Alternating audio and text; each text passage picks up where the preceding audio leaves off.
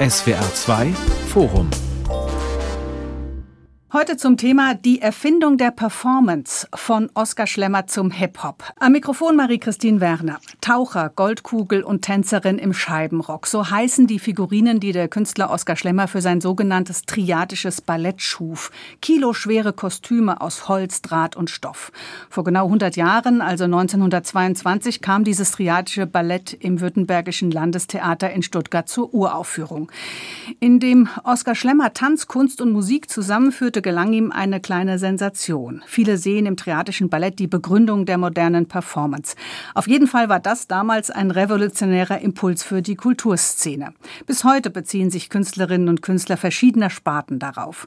100 Jahre Uraufführung des triadischen Balletts ist Anlass für die Staatsgalerie Stuttgart für eine große Ausstellung ab dem Wochenende. War das wirklich so revolutionär, was Oskar Schlemmer damals kreiert hat? Wenn ja, warum? Das will ich diskutieren mit diesen Gästen. Dr. Anja Arendt, Tanzwissenschaftlerin an der Volkwang Universität der Künste in Essen, Dr. Susanne Kaufmann-Wale, Kuratorin der Ausstellung Moved by Schlemmer in der Staatsgalerie Stuttgart und Max Herre, Rapper, Singer, Songwriter und Musikproduzent aus Berlin mit Stuttgarter Wurzeln. Anja Arendt, erstmal die Frage an die Tanzwissenschaftlerin für die Zuhörerinnen und Zuhörer, die das triadische Ballett nicht kennen. Was war das genau, was da damals auf der Bühne passierte?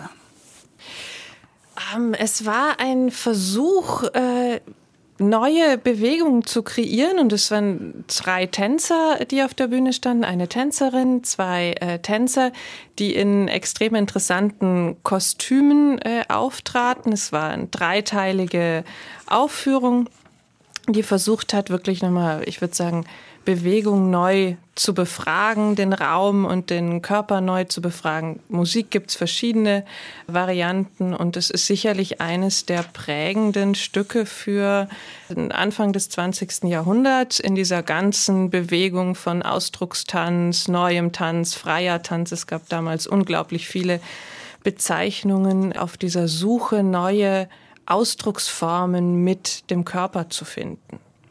Ich habe die Kostüme eingangs so ein bisschen beschrieben, ansatzweise des triadischen Balletts. Susanne Kaufmann-Wale, die Staatsgalerie in Stuttgart hat sieben der damals 18 von Oskar Schlemmer erschaffenen Originalfigurinen im Bestand. Was ist das Besondere an diesen Kostümen? Wie sehen die aus?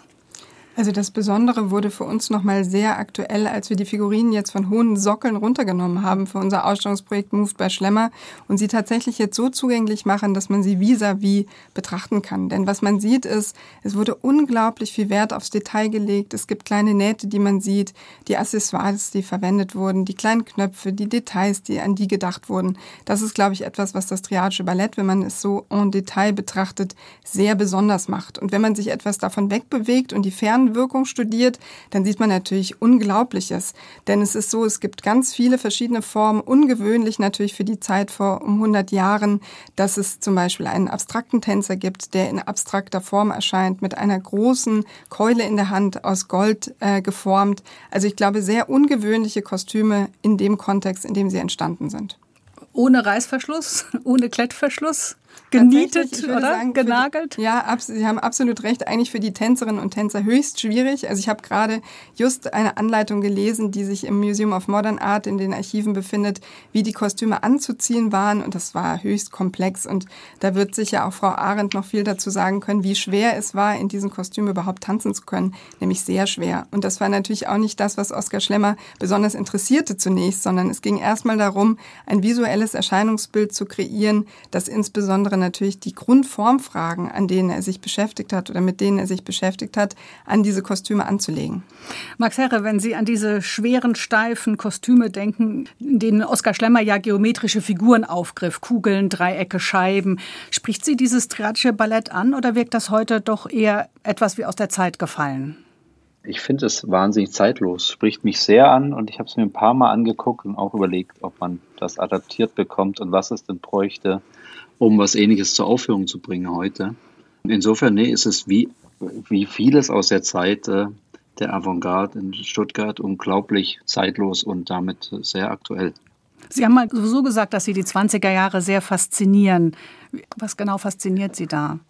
Na, mich fasziniert, glaube ich, vor allem die Durchlässigkeit der ja, verschiedenen Disziplinen. Also, dass sehr interdisziplinär gedacht wurde und ähm, ja, also tatsächlich, also die, die, die Künste, die Musik, ähm, die Architektur, aber auch soziale Bewegungen, alles in einem gedacht wurde. Und äh, das halte ich für höchst modern. Es gab ja eigentlich erst diese äh, Spezifizierung, kam ja eigentlich erst später, dass Leute wirklich in ihr Teilgebiet gegangen sind. Und ich, mich interessiert das total, weil ich eben auch finde, dass Kunst dann besonders gut wird, wenn sie einen ganzheitlichen Ansatz hat. Und das ist auch, was mich am Beruf des Musikers sehr interessiert, eben zu sagen, okay, nicht nur wie schreibe ich einen Song, sondern wie bringe ich den zur Ausführung, wie sieht eine Grafik aus, wie sieht Bewegtbild dazu aus. Ähm, das macht mir unglaublich Spaß, auch mich da reinzubegeben. Vieles von dem, was Sie jetzt äh, schon in dieser kleinen Eingangsrunde gesagt haben, werden wir im Verlauf der Sendung noch mal vertiefen und noch mal ansprechen.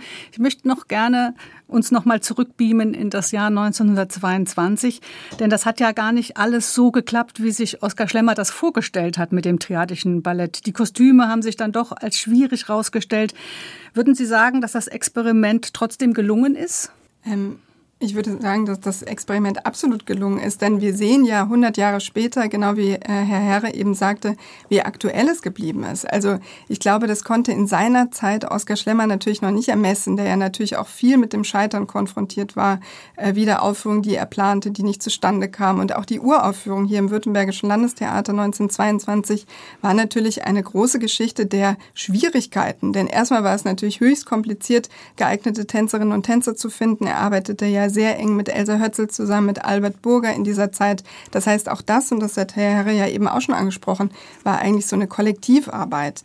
Und dann kam es auf die Bühne. Ähm, Oskar Schlemmer hat natürlich völlig unterschätzt. Er war kein professioneller Tänzer. Es lief alles ganz anders als geplant. Das Publikum wusste ja von nichts. Deshalb der ein oder andere war, glaube ich, höchst interessiert und zufrieden. Aber für Oskar Schlemmer war es schwierig und auch für die Tänzerinnen und Tänzer, die involviert waren. Denn die Kostüme, so wie wir auch schon beschrieben hatten, sind natürlich nicht unbedingt tanzbar.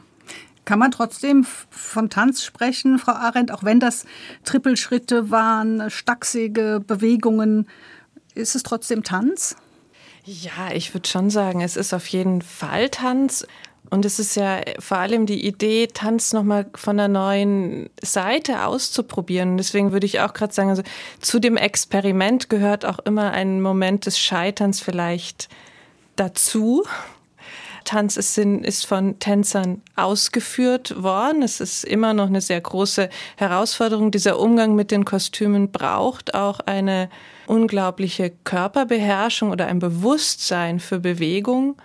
Und deswegen würde ich sagen, es ist ein Tanz, ist sehr breit und es ist Tanz, ja. Was hat ihn dazu bewogen, zu seiner bildenden Kunst, sich mit Bewegung und mit dem Körper zu beschäftigen und sich zu befassen und diese Formen, Kunstformen zusammenzubringen? Also aus meiner Sicht, ähm, und so beschreibt er es auch immer in den Tagebüchern und Briefen, schlummerten sozusagen beide Seiten immer in ihm. Also er hat eben eigentlich in seinem Werk diese Gattungsgrenzen überhaupt nicht so beschrieben, aber sagt dann dennoch, wenn er gefragt wird, sowas wie morgens Malerei und abends Theater. Also beides kam immer gleichzeitig in seinem Schaffen vor. Also ich denke also ich auch, glaub, es wäre eine, eine ganz wichtige Idee dieser Zeit, eben Kunstgrenzen aufzubrechen. Und was man, denke ich, beachten muss, ist, dass die 20er Jahre ja nicht unbedingt nur nach neuen Formen einzelner Disziplinen gesucht haben, sondern nach einer ganz neuen Idee, was Kunst sein kann und auch wie Kunst eben gesellschaftliche Veränderungen irgendwo unterstützen kann, hervorbringen kann. Also es geht um eine viel größere Idee von Kunst und Gesellschaft. Und deswegen macht es unglaublich Sinn, diese Disziplinen zusammenzudenken und gerade natürlich etwas, was wie Tanz, was in diesem Moment entsteht, was sehr bewegt ist und eine bildende Kunst, die eine ganz andere Dauer hat und vielleicht an sich mal eine Statik, ist natürlich eine spannende Herausforderung. Herr Herre? Ja, ich denke das auch. Ich denke, man vergisst immer noch ein bisschen, also auch wie wichtig es war, sich auszutauschen, also das Wort wenn man die Disziplin nimmt. Es gab ja mannigfaltig Briefwechsel zwischen verschiedenen Künstlern, mit Willy Baumeister eine Freundschaft, die auch eine Brieffreundschaft war, auch mit meinem Großvater, wo es eben auch darum ging, im Austausch neue, neue Wege zu suchen, sich den verschiedenen Disziplinen zu nähern. Ähm, und das ist für mich sehr eindrücklich. Das ist wirklich, also, es war eine, eine Zeit der, der Forschenden und der Suchenden Und es war ein kollektives Moment eben auch. Es ist nicht im luftleeren Raum entstanden, sondern es wurde eben unglaublich viel ausgetauscht darüber, was dann zu suchen und zu tun wäre. Tut es der Sache einen Abbruch, dass die Schrittfolge nicht mehr überliefert ist?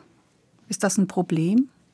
Ähm, ich würde sagen, es ist eine Herausforderung und es ist eine Herausforderung, mit der Tanzgeschichte in ganz, ganz vielen Fällen konfrontiert ist, weil einfach meistens natürlich wir keine eins zu eins Dokumentation des Tanzens haben, aber wir haben sehr viel Wissen über Ideen, über Konzepte, wir haben Bilder, das heißt, wir können uns annähern an das, was da war. Und was das Spannende für mich dann auch immer in der Auseinandersetzung mit diesen tanzhistorischen Werken ist, ist, dass sie dadurch, dass wir es nicht eins zu eins wissen, wir heute immer einen zeitgenössischen Moment mit einbringen in eine Auseinandersetzung mit historischem Tanzen.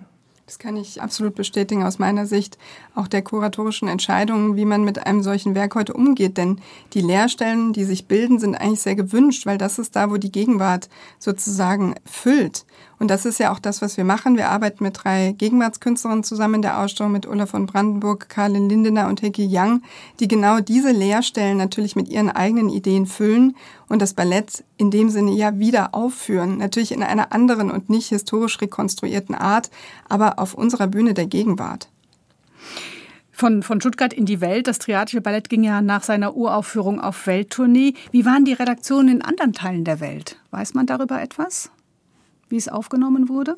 Also man kann grundsätzlich sagen, dass es eine Zweiteilung der Reaktionen gab. Also es gab dieses Überraschtsein, es gab dieses Fasziniertsein, es gab aber auf der anderen Seite natürlich auch die Grundsatzablehnung, die diesen neuen Fragestellungen und neuen Formen, Ideen ähm, gegenübergebracht wurde. Es gab zum Beispiel Ideen auch in den 30er Jahren, das Ballett in Amerika wieder aufzuführen, was sich dann zerschlagen hat.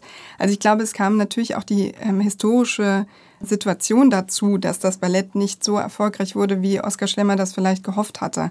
Ich denke, in anderen Umständen wäre es vielleicht, wenn man die Kategorie überhaupt bedienen möchte, erfolgreich oder bekannter geworden. Und es scheiterte natürlich an ganz grundsätzlichen Dingen wie finanzielle Umstände, ähm, historische Umstände, Kriegszeiten, fehlenden Austausch untereinander. Ja, und was man vielleicht auch bedenken kann ist oder nochmal fragen kann, ist, ist es als dieses komplette Werk gedacht worden, also als ein wirklich in sich abgeschlossenes Werk, das wirklich, das immer wieder zu einer Wiederaufführung kommen soll, oder hätte das ihm auch nicht ein bisschen diesen experimentellen Charakter genommen. Also deswegen würde ich es ungern festmachen, auch an wie erfolgreich war es in bestimmten Konstellationen oder wie weit konnte sowas touren. Der Arbeitsprozess ist wichtig.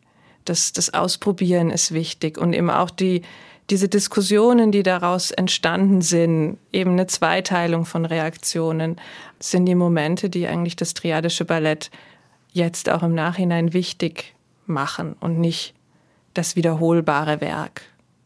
Absolut. Ich meine, dafür spricht ja auch, dass Oskar Schlemmer ja ganz unterschiedliche Varianten für dieses Werk schon zeitlebens gefunden hat. Also er hat sich quasi immer an die Situation angepasst. Während es ursprünglich drei unterschiedliche Farbideen der unterschiedlichen Bühnen gab, hat er sich auf den Moment eingelassen und hat da immer wieder variiert, was auch dafür spricht, dass ihm diese Grundstruktur in der Wiederaufführung gar nicht so wichtig war. Und ist ja auch die Musikbegleitung, die ständig gewechselt hat. Also auch das ist ja keine ganz feste Struktur gewesen. Sie haben, Herr Herre, eben schon mal Oskar Schlemmer und andere Künstler seiner Zeit in Stuttgart angesprochen. Äh, er gründete zusammen mit anderen 1919 die Gruppe Ücht, einen der Künstler, den haben Sie schon genannt. Das war Ihr Großvater, der Architekt und Möbeldesigner Richard Herre. Was wollten diese jungen Künstler damals genau? Ja, also ich glaube, wir haben das schon angesprochen, dass es eine Zeit war im, im Aufbau. Es waren junge Menschen, die aus dem Ersten Weltkrieg zurückkamen oder zum Teil in den Krieg gezogen sind schon als Künstler und, und dort ihre Korrespondenz gehalten hatten. Es gab mit dem Herrn Hölzel einen Kunstprofessor, der ein Fable hatte für junge avantgardistische Künstler, der Schlemmer und Baumeister und andere ein bisschen unter seine Fittiche nahm. Und ich glaube, ja, es ging, ging darum, neues Terrain zu beschreiten und sich, sich auszuprobieren. Ich glaube, auch in der Zeit gab es noch nicht so eine Festlegung. Und es gibt die Ausstellung in Freiburg, ich glaube, die ist noch zu Kriegszeiten, Hölzel und sein Kreis, wo sich das dann formierte und auch in der Öffentlichkeit bekannter wurde. Aber ich glaube, bis dahin war es, es war eine große Spielwiese. Mhm. Also ich würde das genauso sehen. Das ist die Spielwiese, die beschrieben wird und dieses Netzwerk, das dahinter steht. Und das hat einmal die inhaltliche Komponente, sich auszutauschen, im Austausch zu sein. Das liest man in den ganzen Briefwechseln in der Zeit. Aber auf der anderen Seite auch gemeinsam stärker in die Öffentlichkeit treten zu können. Also die ganzen Künstlerkollektive und Vereinigungen zielen ja auch wie die Ücht-Gruppe darauf hin, die machen Mappenwerke. Das geht dann stärker in die Öffentlichkeit, dadurch, dass man sich als Kollektiv präsentiert und vielleicht auch andere Kunsthändlerinnen und Händler der Zeit kennt auch die Ausstellungsprojekte, die man macht, auch Hölzel und sein Kreis, eine solche Ausstellung, dient natürlich dazu, sich gegenseitig im Kunstmarkt zu etablieren und sich viele Zuschauerinnen und Zuschauer gemeinsam zu sichern. Und ich finde, es ist spannend zu sehen, weil ich glaube, gerade durch diese Netzwerke, von denen es ja ganz viele gibt, es gibt ja ganz viele dieser Künstlergruppen um 1910, 20, sieht man, dass man einfach sich gemeinsam auch unglaublich eng miteinander ausgetauscht hat und eine sehr intensive Zeit erlebt hat. Das kann man ja auch gerade in dem Briefwechsel zwischen Richard Herre und Oskar Schlemmer nachlesen, der sich im Archiv der Staatsgalerie Stuttgart befindet, zu einigen Teilen. Zum Beispiel, was, was kann man da lesen? Da liest man wirklich, und das war sehr spannend, finde ich, in Vorbereitung auch auf dieses Gespräch heute, ähm, nochmal nachzulesen, wie eng auch die Verbindung zwischen Richard Herre und Oskar Schlemmer war. Denn man hat sich inhaltlich stark ausgetauscht, man hat Werke getauscht, sich gegenseitig verkauft, man hat sich informiert, wenn zum Beispiel ein neues Kind in der Familie geboren wurde. Es gab auch diese persönliche Komponente und man hat versucht, sich gegenseitig in Projekte zu involvieren. Es gab auch mal schwierige Situationen, man war auch mal kritisch zueinander, musste sich entschuldigen, aber man blieb immer in sehr direktem Austausch. Also Herr Herre, eine enge Freundschaft wirklich, die Ihr Großvater zu Oskar Schlemmer pflegte? Ja, also ich habe es auch so, so erfahren und, und ich kenne einige der Briefe, aber eben auch Erzählungen von meinem Vater. Und es ging sehr stark um die Kunst und sich auszutauschen. Und es gibt einfach ja, witzige Briefe, in denen geht es dann um eine Decke, die mein Großvater nach Weimar schickte. Dann wird da intensivst über Farben gesprochen. Mhm. Was für uns auch sehr interessant war, was die Arbeit meines Großvaters anging, fast nur Schwarz-Weiß-Publikationen kannten. Ja, es war, eine, glaube ich, eine lebenslange Freundschaft. Mein Großvater hat ja dann auch 43 die Trauerrede gehalten auf Oskar Schlemmer, die auch total interessant ist und vieles von dem widerspiegelt, was wir hier schon besprochen haben. Und es war aber eben nicht nur, waren nicht nur die beide, sondern ich glaube, es war ein großer Kreis. Willi Baumeister, glaube ich, auch ein ganz wichtiger Freund beider.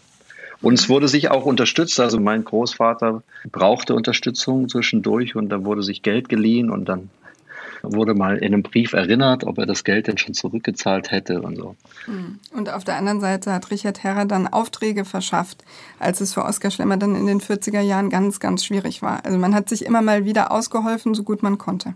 Sie haben Ihren Großvater nicht persönlich gekannt, Herr Herrer, aber wurde über diese Verbindung mit Oskar Schlemmer bei Ihnen zu Hause gesprochen? Also war das bekannt? Gehört das so zur, zur Familienerzählung auch? Es gehört zur Familienerzählung. Meine Eltern wohnen nach, nach wie vor in den Möbeln meines Großvaters und natürlich, was oft erzählt wurde, dass im Ensemble, das heute im, im Esszimmer steht, dass das insofern nicht komplett sei, als dass da eben zwei Bilder auch von Oskar Schlemmer hingen, die mein Großvater dann nach dem Krieg verkaufen musste, aus Geldsorgen. Und ich glaube, eins ist im Besitz heute der Staatsgalerie auch, das heißt Mädchenkopf mit Silber. Also ähm, er spielte eine große Rolle. Es hing auch immer ein Plakat, zum Beispiel von ihm im Flur, also eine Reproduktion. Und er hat einen großen Einfluss gehabt, glaube ich, auf unsere Vorstellung von, von Kunst und Ästhetik. Frau Kaufmann-Wallee nickt. Also es ging da um inhaltliche Gespräche. Es ging darum, dass man das künstlerische Werk des anderen so schätzte, um sich damit umgeben zu wollen. Und das finde ich ist natürlich schon nochmal etwas ganz Spezielles. Also Gottfried Graf könnte man beispielsweise in dieser Runde auch nennen, Otto Meyer Amden. Also ganz enge Freundschaften, die wirklich auch darin bestanden, dass man mit den Arbeiten der jeweils anderen Personen in ganz engem Austausch war. Also man hat sich künstlerisch miteinander weiterentwickelt sozusagen. Sie hören das SWR2 Forum heute zum Thema die Erfindung der Performance von Oskar Schlemmer zum Hip-Hop mit diesen Gästen Dr. Anja Arendt, Tanzwissenschaftlerin aus Essen, Dr. Susanne Kaufmann-Vallee, Kuratorin an der Staatsgalerie Stuttgart und Max Herre, Sänger und Komponist aus Berlin mit Stuttgarter Wurzeln. Auf das Netzwerk, da gehen wir gleich noch mal ein, doch erst würde ich gerne den Punkt mit Ihnen diskutieren, ob sich eine Inspiration durch das triadische Ballett heute noch erkennen lässt, zum Beispiel beim zeitgenössischen Tanz, Frau Arendt. Sehen Sie da noch Anleihen? Auf jeden Fall. Also es gibt ganz konkrete Bezüge natürlich, dass wir den Versuch hatten oder äh, mehrere Versuche von Rekonstruktionen. Das ist aber wirklich nur ein Aspekt. Ein anderer Aspekt sind zeitgenössischere Auseinandersetzungen wirklich mit dem Werk. Da war vor einigen Jahren jetzt äh, Theater der Klänge, fällt mir zum Beispiel ein, in, in Düsseldorf, die da mitgearbeitet haben. Aber auch ganz oder relativ aktuell 2019 im großen Bauhausjahr gab es auch bei uns an der Uni ein großes Bauhausprojekt, wo auch choreografische Arbeiten entstanden sind von Alumni der Tanzabteilung. Also es wird immer wieder taucht es auf und wirklich auch als eine Inspiration, um eigene künstlerische Arbeiten zu entwickeln. Es hat sich natürlich, sag ich mal, unterschwellig als Tanzerbe auch immer erhalten oder ist weiter tradiert worden. Und da würde ich sagen, aber in diesem großen Kontext der Auseinandersetzung von Körper und Raum. Also wie kann ich einen Körper im Raum denken? Welche Möglichkeiten habe ich da? Diese Ambivalenz zum Teil auch zwischen sehr geometrischen, einem sehr neutralen Verständnis von, von Körper als Figur äh, mit einem emotionalen Ausdruck, den der Tanz auch haben soll und dieser eine Auseinandersetzung mit diesem Thema ist auf jeden Fall im zeitgenössischen Tanz noch sehr präsent und da spielt Schlemmer insgesamt über seine Auseinandersetzung mit Tanz und Körper eine Rolle, also mit anderen. Großer Name wäre da natürlich Rudolf Laban, der, der ganz zentral ist. Aber in dieser Idee ist es auf jeden Fall vorhanden, ja. Das Schöne ist ja, dass wir jetzt in unserer Ausstellung sehen, wir arbeiten hier mit drei Künstlerinnen zusammen, zeitgenössische Künstlerinnen, die alle mehr oder weniger ihre Arbeiten entstehen lassen bei uns jetzt in den, in den Räumen und im Kontext der Ausstellung. Und man sieht, was das für eine große Bedeutung einnimmt, dieser bewegte Körper im Raum, auf den die Frau Arendt eben hingewiesen hat, weil alle drei Künstlerinnen haben den performativen Aspekt in ihrem Werk. Und es ist jetzt gerade heute so, es wird ein weiterer Tanzfilm gedreht von Ulla von Brandenburg. Das heißt, wir sind mittendrin in dieser Idee, dass derzeit etwas entsteht, was natürlich ganz stark ausgeht vom triadischen Ballett und ganz stark diesen performativen Aspekt in die Gegenwart holt. Auch wenn es schwierig ist, bei drei Künstlerinnen jetzt ein Beispiel zu nennen, aber können Sie mal ein Kunstwerk beschreiben, um das deutlich zu machen, wie das auf Oskar Schlemmer aufbaut?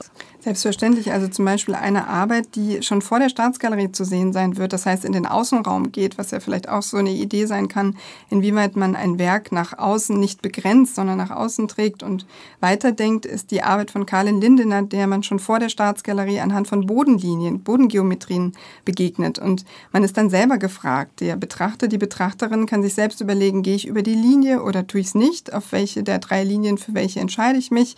Äh, wie verhalte ich mich vor der Ausstellung oder auch äh, vielleicht, wenn ich die Ausstellung besucht habe, hat es eine Veränderung in meiner Bewegung erreicht. Und Karlin Lindener äh, bezieht sich sehr stark auf Oskar Schlemmer, hat sich schon lange mit ihm beschäftigt, mit seinen figürlichen Zeichnungen, auch unter anderem zum Beispiel mit seinen Vorhängen, die er für die Bühnenensembles äh, konzipiert hat. Und äh, man sieht natürlich den direkten Einfluss, den das auch auf die Betrachterin, den Betrachter dann hat. Und dezidiert ähm, hat sie sich sehr stark mit den Bodengeometrien von Oskar Schlemmer beschäftigt. Das sind solche Annotationen, die dazu dienten, zu beschreiben, wo sich die Tänzerinnen und Tänzer des Triadischen Balletts, wohin die sich bewegen sollten und wie. Das heißt, jeder kann ein bisschen ein Tänzer des, oder Tänzerin des Triadischen Balletts sein vor der Staatsgalerie. Ja, zumindest, wenn man sich traut, kann man das tun. Herr Herre, äh, in der Musik, da haben wir eben schon gesagt, das Triadische Ballett hatte auf verschiedene Musiken zurückgegriffen. Äh, Musik, die bereits vorhanden war. Meines Wissens ist nichts eigens komponiert worden. Sehen Sie da Anleihen an das Triadische Ballett oder ist das zu weit hergeholt? Es ist, ich sage mal, in, in gerader Linie schwierig. Natürlich würde ich sagen, dass äh, also die Kunst immer auf, auf den Schultern steht derer, die davor waren. Und das gilt sicher auch, auch für den Tanz. Und es ist, ja, also ich komme natürlich aus einer, aus einer Kulturströmung, die eher auf afroamerikanische Kultur zurückgeht, aber da auch kann man sagen, es ist immer interessant, wie, wie vernetzt dann doch alles ist. Insofern ja, ist es jetzt äh, für das triadische Ballett vielleicht ein bisschen, bisschen weit, der Weg zum Breakdance zum Beispiel, aber ich denke, New York war immer eine Stadt, die unglaublich viele Einflüsse auch hatte. Und wenn ich mir überlege, wie Jugendliche aus der Bronx nach, äh, äh keine Ahnung, äh, ins East Village gegangen sind, nach Lower East Side und da auf eine ganz andere Gruppe an Menschen trafen und sich daraus Dinge ergeben haben, so kann ich mir schon auch vorstellen, dass die Einflüsse der Avantgarde eine Rolle spielten. Was ich mir auch denke, um das Ganze auf so eine abstraktere Ebene auch nochmal zu denken, ist diese Idee des Gesamtkunstwerks. Ich glaube, die hatte der Herr Herrer auch schon angesprochen. Also es ist eben nicht nur der Tanz und die Musik, sondern vielleicht auch noch das Outfit und der Ort und das gesprochene Wort oder, also ich glaube, das ist vor allem die Idee zu sagen, es kommt aus ganz vielen verschiedenen Aspekten zusammen und es zählt dieses ganzheitliche Denken oder dieser ganzheitliche Anspruch an ein Actment, an, an etwas, das stattfindet. Mhm. War dann das Triadische Ballett die Geburtsstunde der Performance? Kann man das so sagen? Also in den 70er Jahren hat Rosalie Goldberg das tatsächlich schon geschrieben und ich würde denken, wenn man, ich hoffe es zumindest, wenn man in unsere Ausstellung geht, dass man sieht, dass es noch ganz viel heute in der aktuellen ähm, Situation zu sagen hat. Dementsprechend ich glaube, sowas wie die Geburtsstunde der Performance gibt's nicht. Wir hatten ja gerade darüber gesprochen, dass alles aus Netzwerken entstanden ist. Das heißt, es ist wahrscheinlich sehr parallel verlaufen und ging mal in die eine Richtung, mal in die andere. Aber ich denke, dass es einen großen Einfluss auf das hat, was wir heute als Performancekunst verstehen. Also ich kann mir das auch vorstellen, obwohl ich es natürlich auch immer ein bisschen eurozentristische Sichtweise finde, weil ich das also nicht so sagen kann. Äh, es gibt natürlich durchaus andere Einflüsse noch und vor allem im Tanz, würde ich auch sagen, und im modernen Tanz, ist natürlich das, was in Amerika entstanden ist, äh, nicht zuletzt durch die Kultur, die auch aus Afrika kam, dass es einen großen Einfluss hatte auf performative Kunst. Insofern, das ist nur ein, ein anderer Strang, würde ich sagen. Also ich würde da Frau Kaufmann-Wallet zustimmen, dass es immer schwierig ist, eine Geburtsstunde auszumachen, also das Ganze auf einen Punkt zu bringen oder vielleicht dann auch zu, zu reduzieren. Sicherlich war es ein wichtiger Schritt zu dem Weg zur Performance, weil es einfach die, die Künste zusammenbringt und vor allem, weil es ja einen großen Aspekt der bildenden Kunst in Bewegung bringt. Und das ist ja etwas, was dann auch für die Performance Art so extrem wichtig ist, eben wie bringe ich auch Bewegung, den Live-Moment in die bildende Kunst. Äh, also wenn ich Performance aus, aus der Perspektive sehe. Deswegen würde ich sagen, ja, die Interdisziplinarität, die vorhanden ist, auf jeden Fall. Gerade diese Idee, Aspekte der bildenden Kunst in Bewegung zu bringen, in einen Live-Moment, in eine Erfahrung auch. Also das ist was, was wir beim triadischen Ballett, was glaube ich essentiell ist, vielleicht nicht unbedingt für die Zuschauenden, aber für die Ausführenden, die Erfahrung mit diesen Kostümen umzugehen. Also ein wichtiger Schritt zur Performance, die Geburtsstunde, finde ich jetzt grundsätzlich schwierig, das ja. auf eins festzulegen. Aber dieses Zusammenspiel der Künste, wo findet man das in der Musik, habe ich überlegt. Mir fällt Kraftwerk vielleicht ein mit seinem Konzept von Mensch-Maschine. Aber im Hip-Hop kommen doch auch viele Künste zusammen mit Musik, Tanz, Video, Street Art und, und vielem mehr, oder? Passt das ja, nicht absolut. auch für den Hip-Hop? Sie haben, Herr Herre, den deutschen Hip-Hop in den 90er Jahren etabliert. Das passt doch auch auf den Hip-Hop, oder nicht? Absolut. Ich finde, Kraftwerk war ein gutes Stichwort, wenn wir nochmal zurückgehen, das, was ich vorher sagte, weil Kraftwerk einen unglaublichen Einfluss hatte auf die Entstehung von Hip-Hop-Musik, weil das eben lief in den Clubs in Detroit und auch in New York und DJs sich das genommen haben und daraus Neues geschaffen haben, Texter. Und ich glaube, das ist ein Prinzip, das, äh, das, das ich äh, vorher schon erwähnte, mit dass die Dinge aufeinander aufbauen. Und dieser Gedanke der, des Interdisziplinären ist natürlich sehr verwurzelt im Hip-Hop. Es äh, ging immer um Gleichzeitigkeit. Also es gab den Begriff der Jam, also des einen Ortes, auf dem Graffiti, also Malerei auf Wände, Tanz, Rap, DJing gleichzeitig stattfand. Es waren einfach, ja, man würde in der Kunst sagen Happenings an denen äh, all diese Dinge zeitgleich passierten und man auch gleichzeitig Akteur und Rezipient war. Ja, Stuttgart war da in den 90er Jahren der Hotspot für diese ganze Musikrichtung des deutschen Hip-Hops. Sie haben das Künstlerkollektiv Kolchose mitbegründet, waren Sänger der Band Freundeskreis. Es gab massive Töne, die Fantastischen Vier. Was kam da zusammen? Was hat da gestimmt? Vielleicht ähnlich wie bei Oskar Schlemmer in den 20er Jahren, damit dieser Wahnsinnserfolg gelingen konnte. Also erstmal glaube ich, ist es eine Beschränktheit des Raumes. Ich glaube, dass diese Kessellage begünstigt, dass Menschen, die gleichgesinnt sind, sich über den Weg laufen. Das ist in einer Stadt wie Berlin vielleicht weniger möglich, weil es viel mehr kleinere Zentren gibt und damit auch weniger Austausch. Also ich glaube, das hat das schon begünstigt und wahrscheinlich auch in 20er Jahren, dass man sich halt im selben Café traf. Das war in den 90er Jahren eben sehr ähnlich. Dann glaube ich, natürlich auch, wer lebt in der Stadt. Diese Jugendhauskultur war total wichtig für uns, glaube ich, weil sich da ganz unterschiedliche Menschen mit unterschiedlichsten Backgrounds getroffen haben, unterschiedlichsten Geschichten, ja, aus unterschiedlichsten sozialen Milieus und dann, glaube ich, ein sehr interessanter Austausch stattfand. Und dann auch ein bisschen, ich weiß nicht, wie das in 20er Jahren war, aber ich stelle es mir ähnlich vor, dass es eine Stadt war, die nicht besonders viel zu bieten hatte, kulturell. Also wenn man Kultur erfahren wollte, musste man irgendwie selbst aktiv werden. Das war, glaube ich, einer der wichtigen Motoren auch in den 90er Jahren. Es gab wenige Clubs, die diese Musik gespielt haben. Es gab wenig Räume für junge Menschen, in denen sie Kultur machen konnten. Und das musste man irgendwie dann selbst organisieren. Wir haben vorhin von der Künstlervereinigung Ücht gesprochen, der Oskar Schlemmer ja genauso wie Richard Heere angehörten und über die Wichtigkeit gegenseitiger Unterstützung haben wir gesprochen. Hätte Oskar Schlemmer das auch alleine geschafft oder war es wirklich auch das Netzwerk, das ihn getragen hat? Ich glaube, das war absolut das Netzwerk, das ihn getragen hat. Ich glaube, er wäre gar nicht auf die Idee gekommen, diese Gedanken nur für sich zu behalten. Also das wird, finde ich, ganz offenkundig, wenn man die Quellenmaterialien studiert, dass insbesondere die Ideen im Austausch entstanden sind. Und gerade das Triadische Ballett ist ja ein Kollektivprojekt, wie ich bereits ähm, anfangs sagte, es ist gemeinsam entstanden mit Elsa Hötzel und Albert Burger, die eigentlich grundsätzlich die Idee hatten, ein solches Ballett zu entwickeln. Und Schlemmer brachte dann sozusagen die Kostümideen mit ein und hat die dann aber später behalten, die Kostüme, Teile davon zumindest weiter bearbeitet. Also das Ganze entstand im Fluss. Es gab gar nicht dieses alleinige Arbeiten und das ist ja im Werk oder in der Biografie von Oskar Schlemmer letztlich grundsätzlich angelegt, indem, wie auch Max Herre eben schon sagte, alle bei Hölzel studiert haben zum Beispiel und später waren alle dann Bauhausmeister und trafen sich da wieder. Also das Arbeiten fand da nur im Kollektiv statt. Ich denke auch, dass man ja gerade auch dann die Einflüsse über die Bauhausidee oder auch über andere Räume, die in der Zeit äh, wichtig waren, ging es ja immer darum, einen Austausch zu machen. Es ging ja auch darum, wirklich, dass man sich mit Disziplinen auseinandersetzt, die man vorher noch nicht kannte, also diese ganzen Anregungen überhaupt, sag ich mal, über den Tellerrand zu schauen, sich an was Neues zu wagen, waren ja ein ganz essentieller Bestandteil der, dieser Avantgarde-Idee grundsätzlich. Also deswegen denke ich, hat diese ganze Idee der Weiterentwicklung einer Kunst nicht funkt oder hätte wahrscheinlich nicht in der Form funktioniert, wenn jeder für sich in seinem stillen Kämmerlein gearbeitet hätte.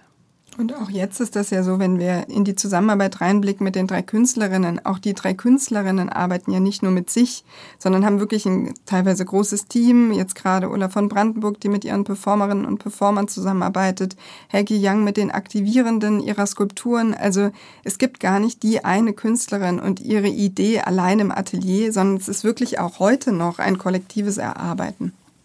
Ich denke, das ist ja was, was zeitgenössische Kunst und auch zeitgenössischen Tanz sehr, sehr prägt, auch immer eine, eine Idee, einen Anschluss zu haben an eine aktuelle Zeit, an eine Gesellschaft. Auch das bedeutet ja immer in einem Austausch zu sein, in einem Dialog mit Kolleginnen, aber auch mit weiß nicht, einem Zuschauern, mit, mit Besuchern, mit Menschen, die in, den, in der gleichen Stadt leben und so. Also es ist ja an sich extrem dialogisch aufgebaut und kommunikativ. Und ich meine, das hat die Performance-Kunst natürlich an sich, indem ich derjenige bin, der ja auch in den Zuschauerraum blickt. Also ich glaube, es ist was ganz anderes, ein Gemälde, das an einer Wand hängt, während ich nicht da bin als Künstlerin und Künstler. Das ist natürlich eine ganz andere Situation, wenn ich eine Performance habe vor Publikum, vor jemandem, der direkt mit mir interagiert. Und das ist, glaube ich, etwas sehr Besonderes. Und das macht auch das Triadische Ballett aus. Einer, der auch ins Publikum guckt, Max Herre. Können Sie das bestätigen, auch wenn Sie jetzt nicht reine Performance-Kunst auf der Bühne machen?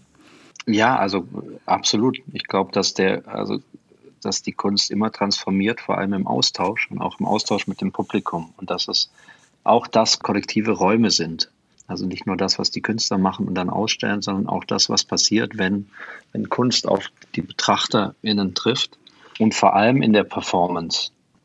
Glaube, dass in der Performance nie zweimal das Gleiche ist, sondern dass immer der Raum, das Publikum, das Feedback das mit beeinflusst und auch, ja, auch, auch verändert. Und das ja, sind, glaube ich, auch die unmittelbarsten und spannendsten Prozesse in der Kunst. Also für mich zumindest. Die Bühne ist ein Ort, an dem alles passieren kann und es vor allem immer im Moment passiert und dann auch, auch wieder vorbei ist. Und es ist sehr unmittelbar. Ähm, ja, und dadurch unglaublich ja, reich, lebendig und dringlich. 100 Jahre triadisches Ballett. Wir haben vorhin darüber gesprochen, dass dadurch, dass es Lehrstellen gibt, es eben auch Platz für die Interpretation gibt. Sind trotzdem die Interpretationsspielräume ausgereizt nach 100 Jahren oder ist da noch ganz viel möglich? Da ist noch ganz viel möglich. Ich würde sagen, wir fangen gerade erst an, das in die Gegenwart zu denken. Also für uns war es natürlich ganz wichtig, wir haben eine retrospektive Ausstellung zu Oskar Schlemmer gemacht vor einigen Jahren und da war erstmal der historische Ansatz natürlich der entscheidende, zu sagen, das Gesamtwerk zusammenzufassen, retrospektiven Ansatz zu haben und wir entdecken es jetzt eigentlich erst für die Gegenwart, indem wir es jetzt erstmals ins Zentrum der Auseinandersetzung aus zeitgenössischer Sicht stellen. Und was wir jetzt festgestellt haben, ist, dass natürlich auch das theoretische Werk Oskar Schlemmers ganz viel zu sagen hat. Wir ähm, in unserer Ausstellung denken wir sehr stark und sehr nah an Oskar Schlemmers Idee der Trias, also dem triadischen Ballett in seiner Dreiteilung, das ja drei unterschiedliche Stimmungen vorgegeben hat, mit dem heiter-burlesken, dem festlich getragenen und dem mystisch-fantastischen. Und allein dieser Stimmungswechsel, der dadurch erlebbar wird, ähm, ist auch etwas, was in unserer Ausstellung ganz viele Anknüpfungspunkte hat und auch bei den Künstlerinnen hervorgebracht hat. Wann, wann ist ein gutes Kunstwerk jemals ausgereizt? ähm, ich denke, es gibt sehr viel Potenzial noch, was heute vielleicht wirklich ein spannender Aspekt auch nochmal ist, ist die Materialität dieser Kostüme. Also das hatten wir ganz am Anfang ja auch angesprochen, die sind aus Holz und Metall und die sind schwer und die geben ganz bestimmte physische Limitierungen auch vor für den Körper. Und wir arbeiten immer mehr oder sehr viel in, in digitalen Räumen, in äh, wo ganz anders visuell gearbeitet wird. Und das ist, denke ich, ein ganz spannender Punkt heute auch nochmal, sich mit dem triadischen Ballett auseinanderzusetzen. Was bedeutet diese Materialität? Wie geht man damit um? Ähm, was bedeutet das auch alles, wenn man es in einem digitalen Raum denkt? Geht das? In welchen Aspekten geht das? Welche Erfahrungen lassen sich vielleicht übertragen oder lassen sich auch nicht übertragen. Also da finde ich diese Materialität einfach ein extrem spannendes Moment nochmal im triadischen Ballett. Auf jeden Fall und die Herausforderung, die uns schon allein die Kostüme in ihrer Präsentation geben. Das ist natürlich was, was aus kuratorischer Perspektive höchst spannend ist und glaubt niemals abgeschlossen sein wird.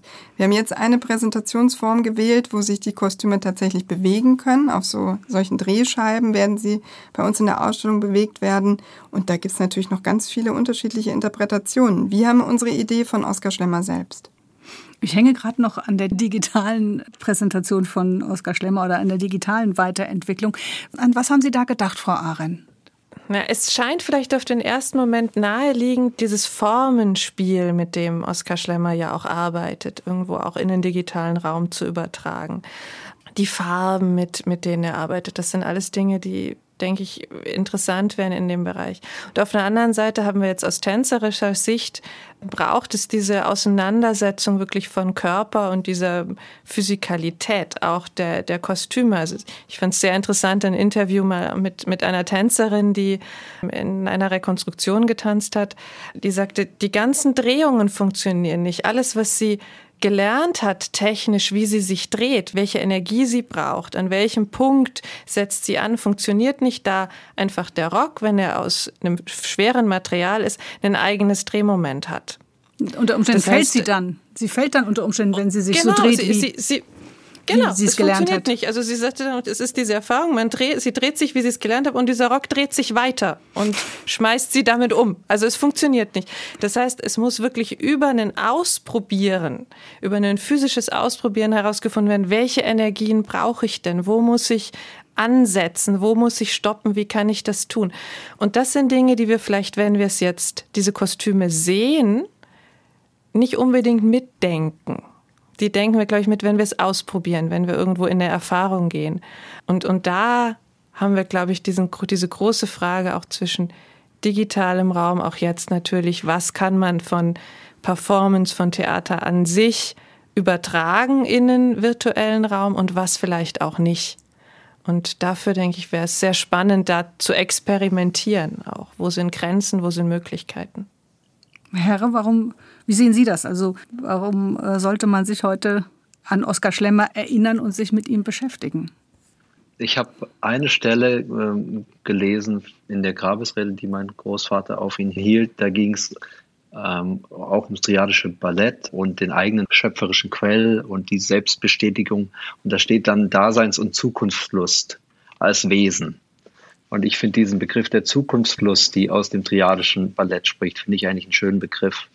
Und ich glaube, dass in diesem Begriff äh, und der Zuschreibung zu Oskar Schlemmer all das angelegt ist. Dass es eben nichts Abgelegtes, Zurückliegendes ist, sondern was, was immer wieder neu belebt werden kann und äh, neu gedacht werden kann. Es wird von Leerstellen gesprochen, diese Leerstellen neu gefüllt werden können und gedacht werden können. Und das heißt, es ist eben auch total offen, auch für neue Technologie.